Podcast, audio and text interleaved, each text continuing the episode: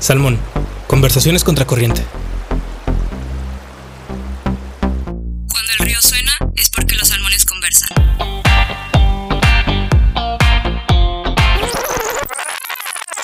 Hola, ¿qué tal? Bienvenidos a un nuevo episodio de Salmón, el podcast de Etius, el Observatorio de Comunicación y Cultura del ITESO. En este espacio, ya saben, hablamos de temas de coyuntura, temas de actualidad y temas en donde decimos, pues, ¿por qué no hablamos de esto? Y este es uno de esos temas.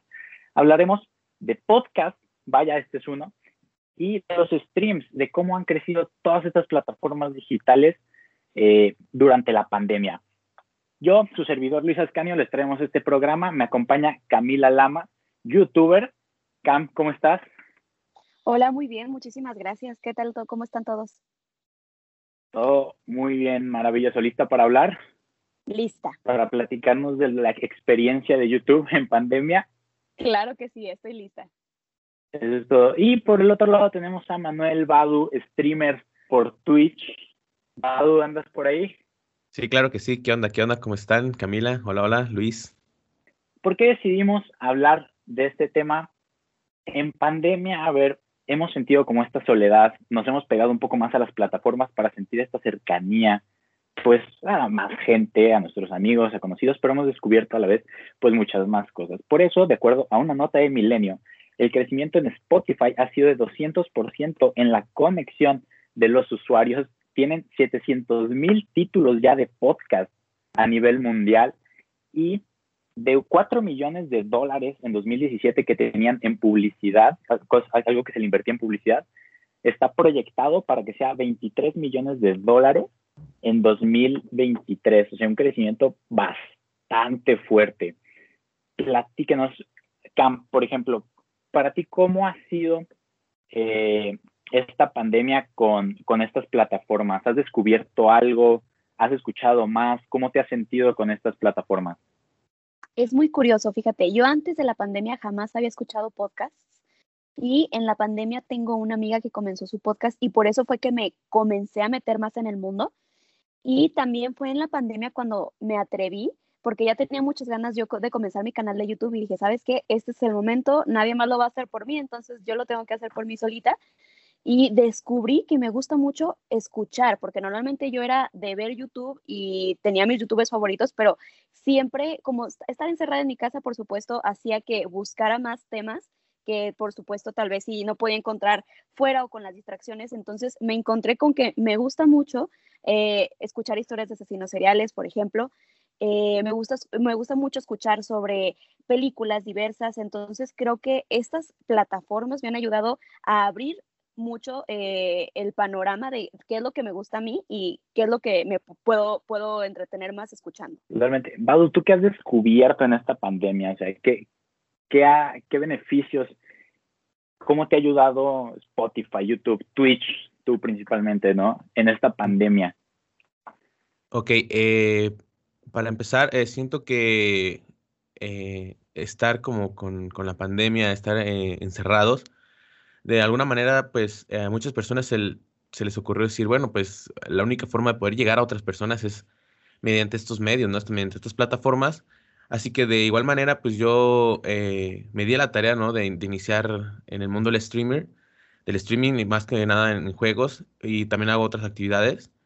Así que bueno, yo, yo comencé en Twitch, solamente que me tuve que ir a, a esta plataforma de Facebook Gaming por, por unos amigos y eso pero este, en, los últimos, en las últimas semanas, meses, he estado volviendo a Twitch y me ha ido realmente bien.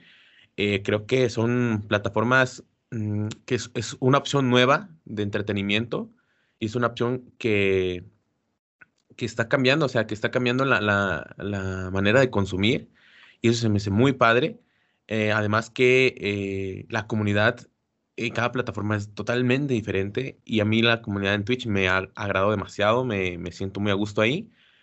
Y, y como dice Camila, es, es, es un mundo de, de, cosas lo que encuentras ahí, o sea, ves, son clases de cocinas, viajes, eh, jugadores, sí, encuentras deportes. de todo, o sea, temas Sí, de todo, claro, claro, claro. Que haya en, en podcast o en YouTube o en hasta una serie de Netflix que te quieras aventar.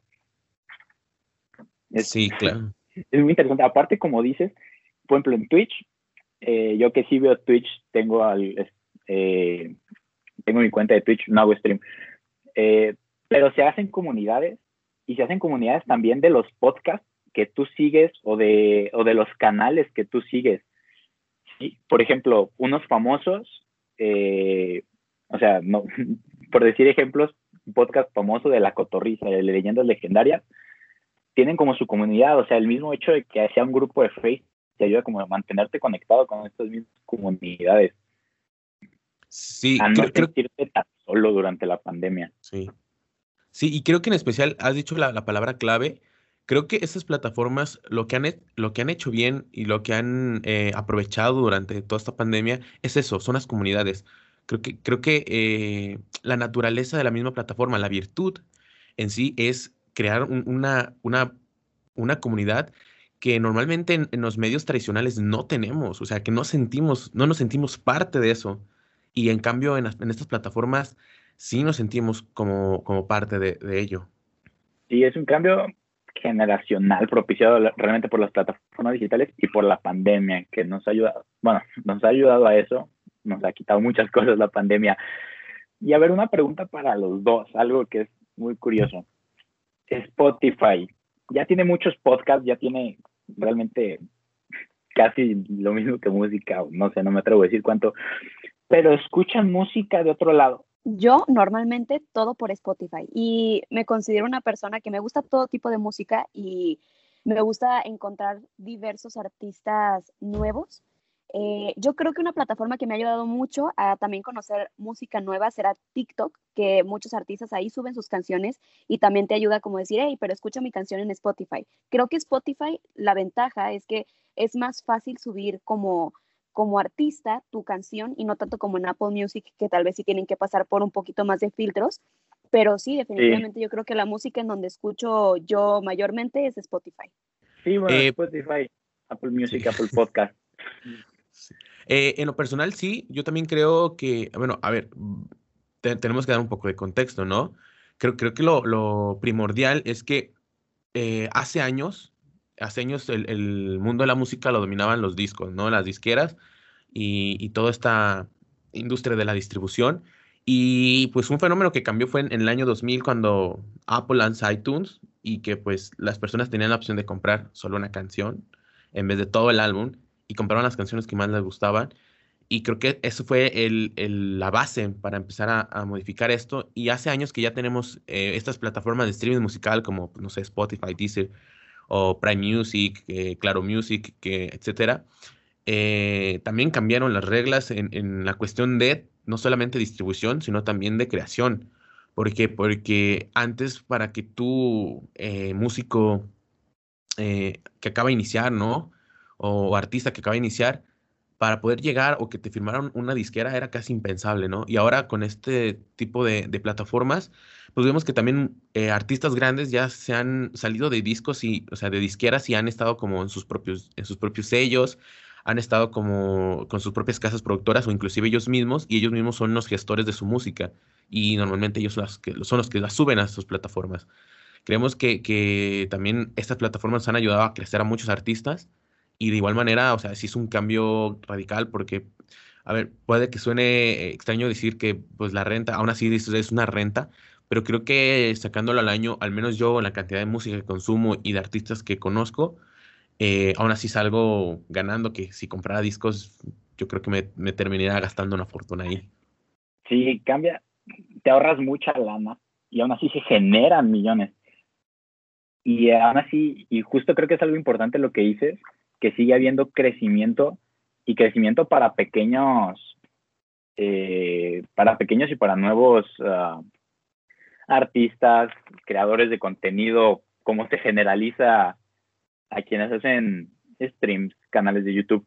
¿Cómo ha sido el crecimiento para ustedes? A ver, porque por ejemplo, ambos dicen que empezaron en pandemia. Entonces, justo en el momento en el que mucha gente estuvo en sus casas, en el momento en el que la gente decidió empezar proyectos, eh, ¿cómo ha sido el crecimiento? Porque aparte son pues plataformas distintas.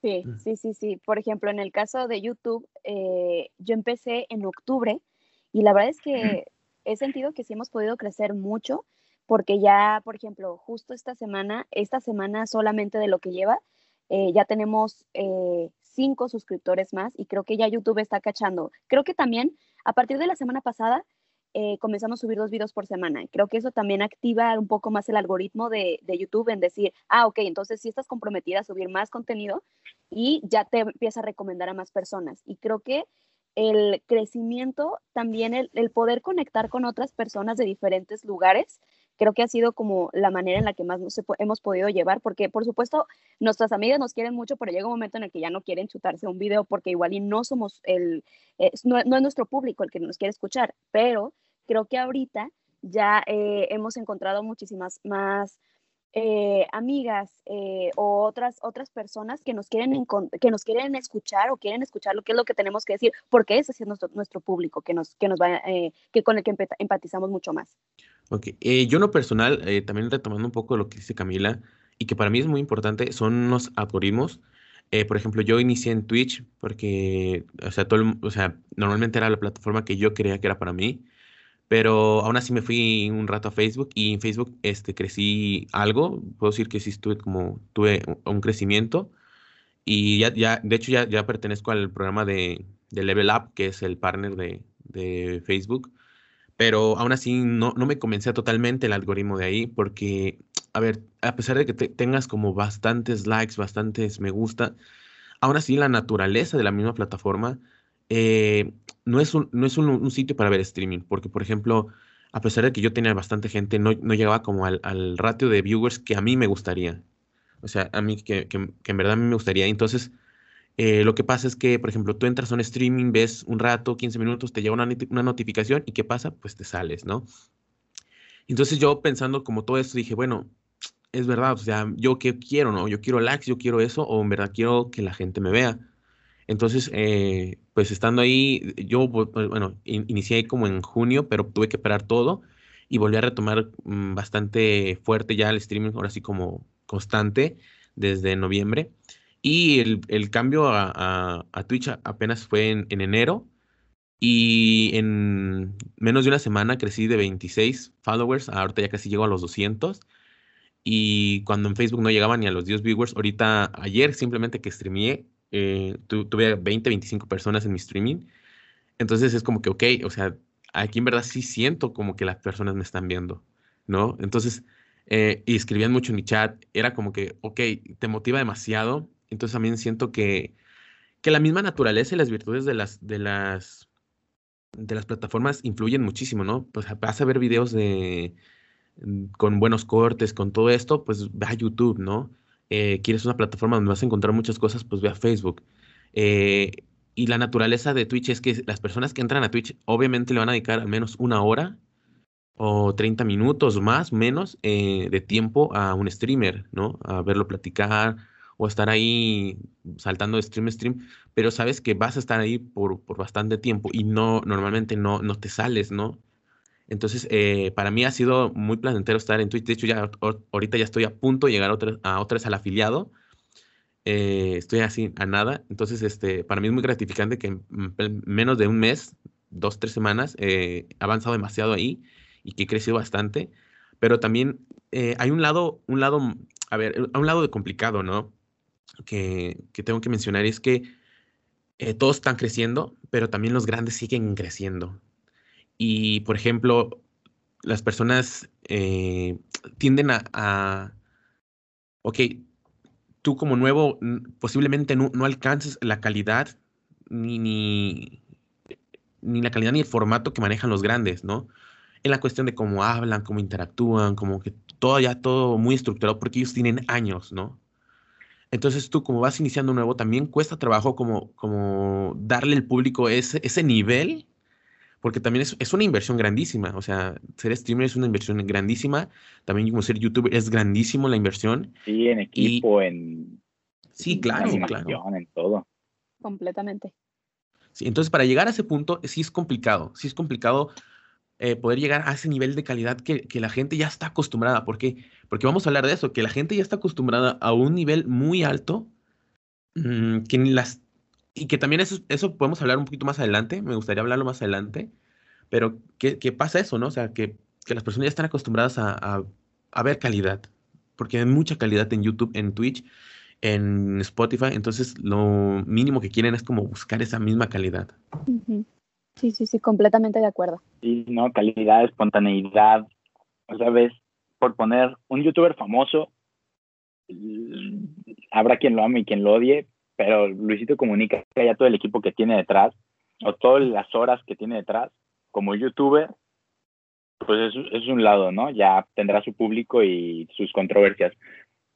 Y, y por ejemplo, acá en Twitch, Rubius, Sauron, o sea, gamers que ya llevan años, es, uh, pues, se sientan en una silla a hablar de videos de YouTube que yo vez que cualquiera podría sentarse a ver y tienen 100 mil 100 mil viewers, o sea, es, también depende un poco como de la espontaneidad, ¿no? Que pueden reflejar, pero horas y años de, de, de trabajo y de estar eh, ahí sentados, pues reflejadas.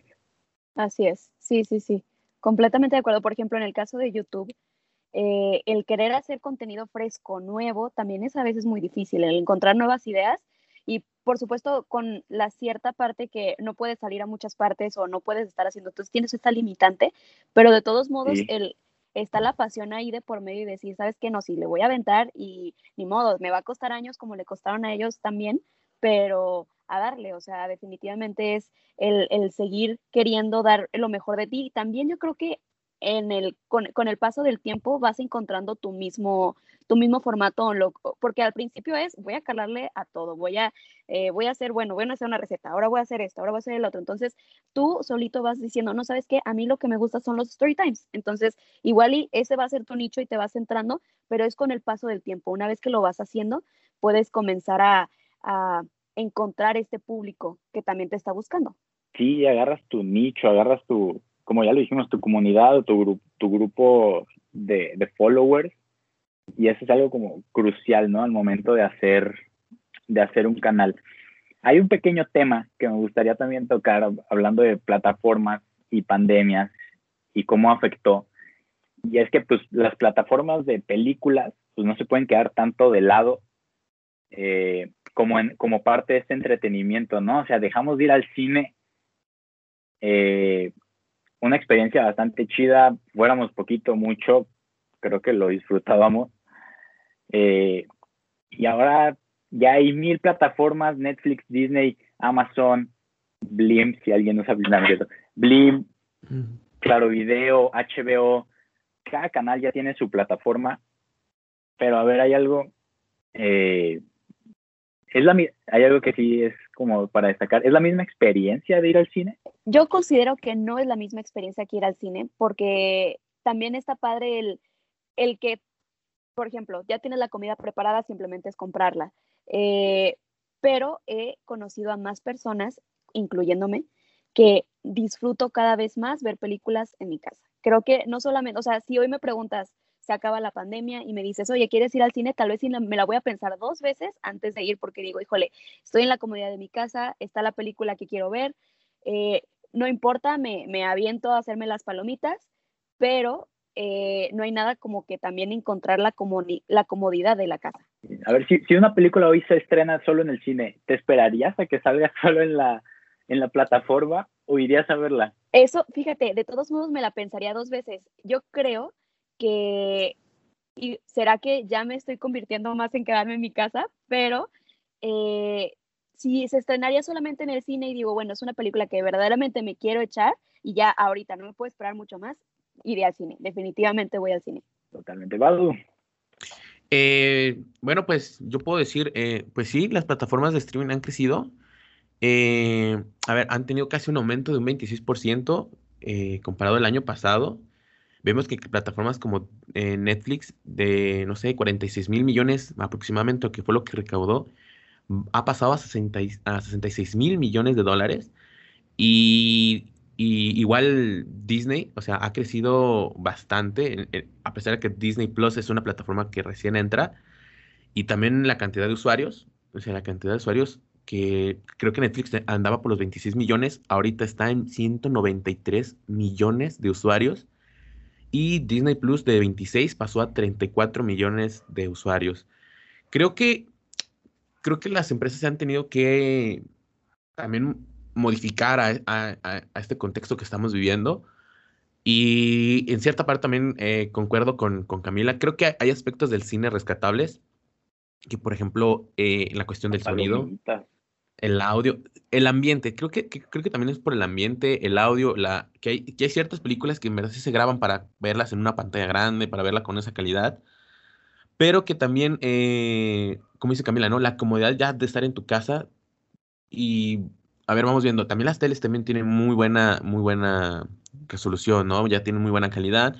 Y pues también te puedes comprar un sonido increíble, ¿no? Creo que también ya es como que esta parte de traer el cine a tu casa también está bien.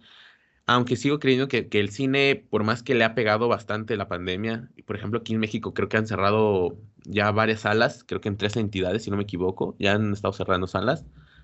Eh, pero creo que es una industria que aún se va a mantener por bastante tiempo y esto me recuerda muchísimo a una referencia de Los Simpson que hablan de estos, de estos canales que se levanta Barney y dice, ¿sabes qué? Lo que va a pasar es que algún día todos, todas estas plataformas van a tener su propio canal y vamos a pagar por cada uno de esto y va a ser la nueva televisión, ¿no? Entonces, ah, hace años que... también predijeron. Sí, sí, sí. Entonces, pues todo esto me causa realmente bastante gracia, pero, a ver, a la tele no le ha ido mal a la tele no le ha ido mal en, esta, en esta pandemia. Ha crecido bastante en rating. Obviamente la gente está consumiendo más tele porque está en su casa, pero se ha bajado en, cantidad de anuncios. ¿Por qué? Porque pues, los, anunciantes se han, han, estado moviendo a diferentes plataformas. Ese es, el único golpe que ha recibido la tele, pero también la tele no, no le ha ido tan mal se va abaratando porque ya la tele no es como el único, la única forma de difusión, ¿no? Ahorita ya pues, YouTube o, digo, Netflix todavía no tiene anuncios. Amazon tiene los anuncios de su propia, de sus propias series, pero los puedes saltar todos. Hay de todo ya plataformas. Sí, claro, claro. Sí, ya, ya hay para todos los públicos. Y también, por ejemplo, habrá personas que dicen, ay, no, yo no voy a pagar por Disney Plus, pero por otro lado encuentras a personas que son fanáticas de estas plataformas. Entonces, creo que al final del día, ¿qué te ofrece el cine? Es la experiencia no es el ir a ver la película, sino la experiencia completa. Entonces creo que habrá personas que todavía eh, sientan este cariño o, esta, o estas ganas de querer tener toda la experiencia completa. Me acordé del meme, ¿no? Esos de ¿qué vende Starbucks? Experiencias. Experiencias. ¿Qué vende el claro, cine? sí. Claro, claro, claro. Experiencias, pues sí, obviamente, ¿no? Creo que la experiencia del cine creo que nunca va a desaparecer, pero creo que se va a volver algo cada vez más ocasional, ya no va a ser tanto de, de un...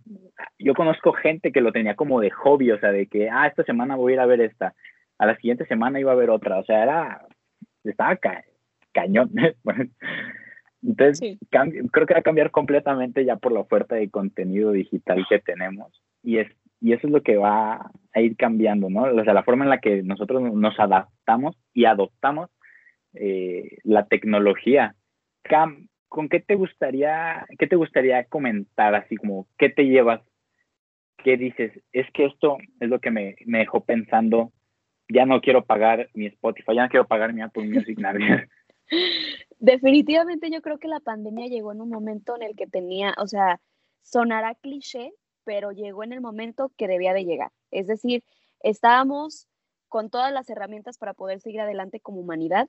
Creo que el futuro de todas estas plataformas también es buscar humanos por medio de ellas eh, y no solamente sentir frialdad o robots o empresas que nos quieran eh, hacer eh, quitar nuestro dinero, sino que verdaderamente podamos hacer conexiones humanas por medio de ahí, porque creo que todavía nos falta un rato más en pandemia y un rato más de no poder estar con nuestros seres queridos como quisiéramos. Entonces creo que estas plataformas poder encontrar eh, conexiones por medio de todas ellas y como creadores de contenido motivarnos todavía más a poder conectar, eh, si es que se puede por ahí, lo más que se pueda, eh, para que en el momento debido podamos ya estar todos juntos y por supuesto ser muy conscientes de qué es lo, lo que vamos a, a rescatar, o sea, ahora sí vamos a ponernos como en estos lentes y filtros de qué vamos a consumir y qué no vamos a querer consumir ya. Sí, Manu, para cerrar. Va, pues a ver, para cerrar me gustaría eh, decir varias cositas. Creo que la pandemia mm, a pesar de lo difícil, lo, duro que ha sido, porque ha sido duro, ha sido duro, hemos perdido a bastante gente, eh, gente que queremos, y también ha sido, de cierta manera, oportunidades para otros. Y, y hablando de oportunidades que dije que, que, quería tocar este tema, es que algo que sí me da mucho gusto es que chavos en su casa, eh, gente adulta, porque sí conozco gente adulta de 65, 50 años siendo streamer y que les va muy bien. Eh, gente como Julio Profe, que es youtuber y es eso también, o sea, que es profe de matemáticas en, en, YouTube y creo que a todo el mundo nos ha ayudado, que también ahora ya es eh, streamer de game, de League of Legends. o sea, en verdad me, me, da mucho gusto que también personas adultas se hayan metido a este mundo, de cierta manera, es, es, aún extraño para, para un joven, es como que, ¿qué, qué onda?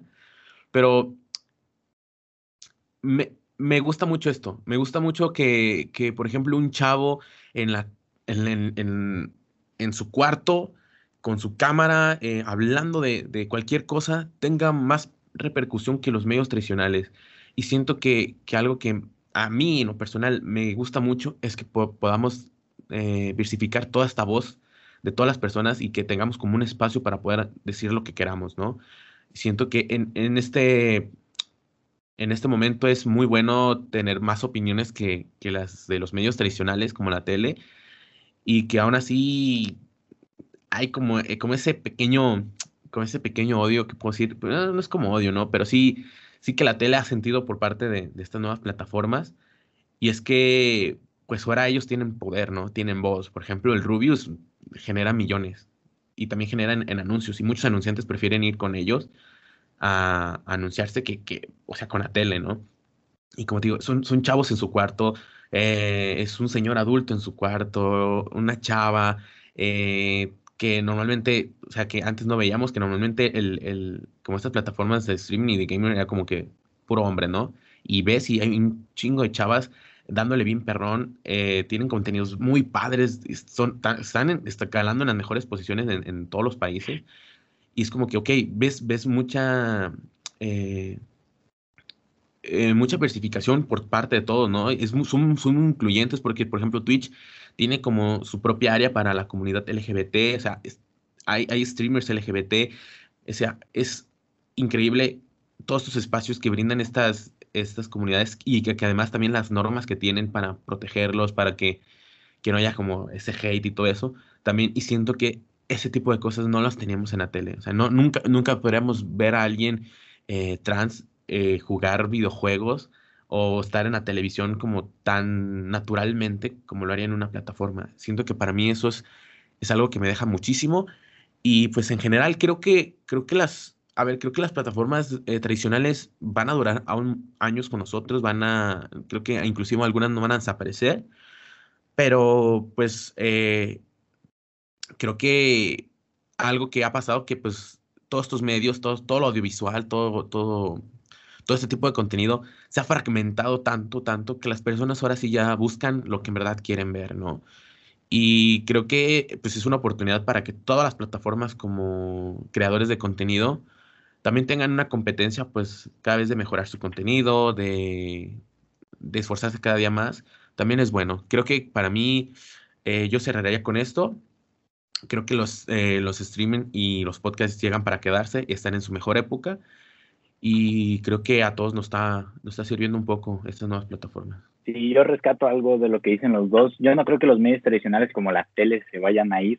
Simplemente, como dices, se ha diversificado en todos los sentidos la, la oferta de entretenimiento, eh, lo cual pues, no es para nada malo, al contrario, eh, es algo muy bueno y también como dice Camila, ¿no? O sea, la pandemia llegó, pues digo, entre muchas, para muchas otras cosas, llegó e hizo un boom completo en, en, en las plataformas y en, la, y en el consumo, ¿no? En cómo, en cómo la gente de cualquier edad puede, puede acceder a ellas con una facilidad impresionante y aún así yo creo que se van a seguir desarrollando nuevas tecnologías, nuevas formas de, de inmersión como realidad aumentada, realidad virtual, en las que nos vamos a poder meter todavía más en, en esta clase de contenidos. Esto como una hipótesis viendo pues un poco de lo que se ve diario, ¿no? O sea, lentes de realidad virtual, 3D, 4D, toda la inmersión que, que nos puede generar con nuevas tecnologías, creo que va a ser impresionante. Qué buena conversación nos echamos hoy. Eh, vamos a dejar hasta aquí el episodio de hoy. Esperamos que les haya gustado. Esperamos, Camila Badu, Cam, ¿cuál es tu canal de YouTube? Vamos a hacer un poco de publicidad. Mi canal de YouTube lo pueden encontrar, se llama Kila Short. Kila Short. Badu, ¿cómo te encuentran en Twitch? estoy como Badwells, con S al final, Badwells. Así estoy en Twitch. Bien, entonces. Eh, no olviden revisar el trabajo de Twitch, de Twitch, hoy nomás, el trabajo de Etius, nuestros monitoreos diarios en etius.iteso.mx y todas nuestras redes sociales, Facebook, Twitter, YouTube, este mismo podcast y todas las temporadas pasadas en Spotify, eh, como Etius Observa. Y nosotros nos escuchamos en el siguiente Salmón. Hasta la próxima. Salmón es una producción de Etios, Observatorio de Comunicación y Cultura del ITESO.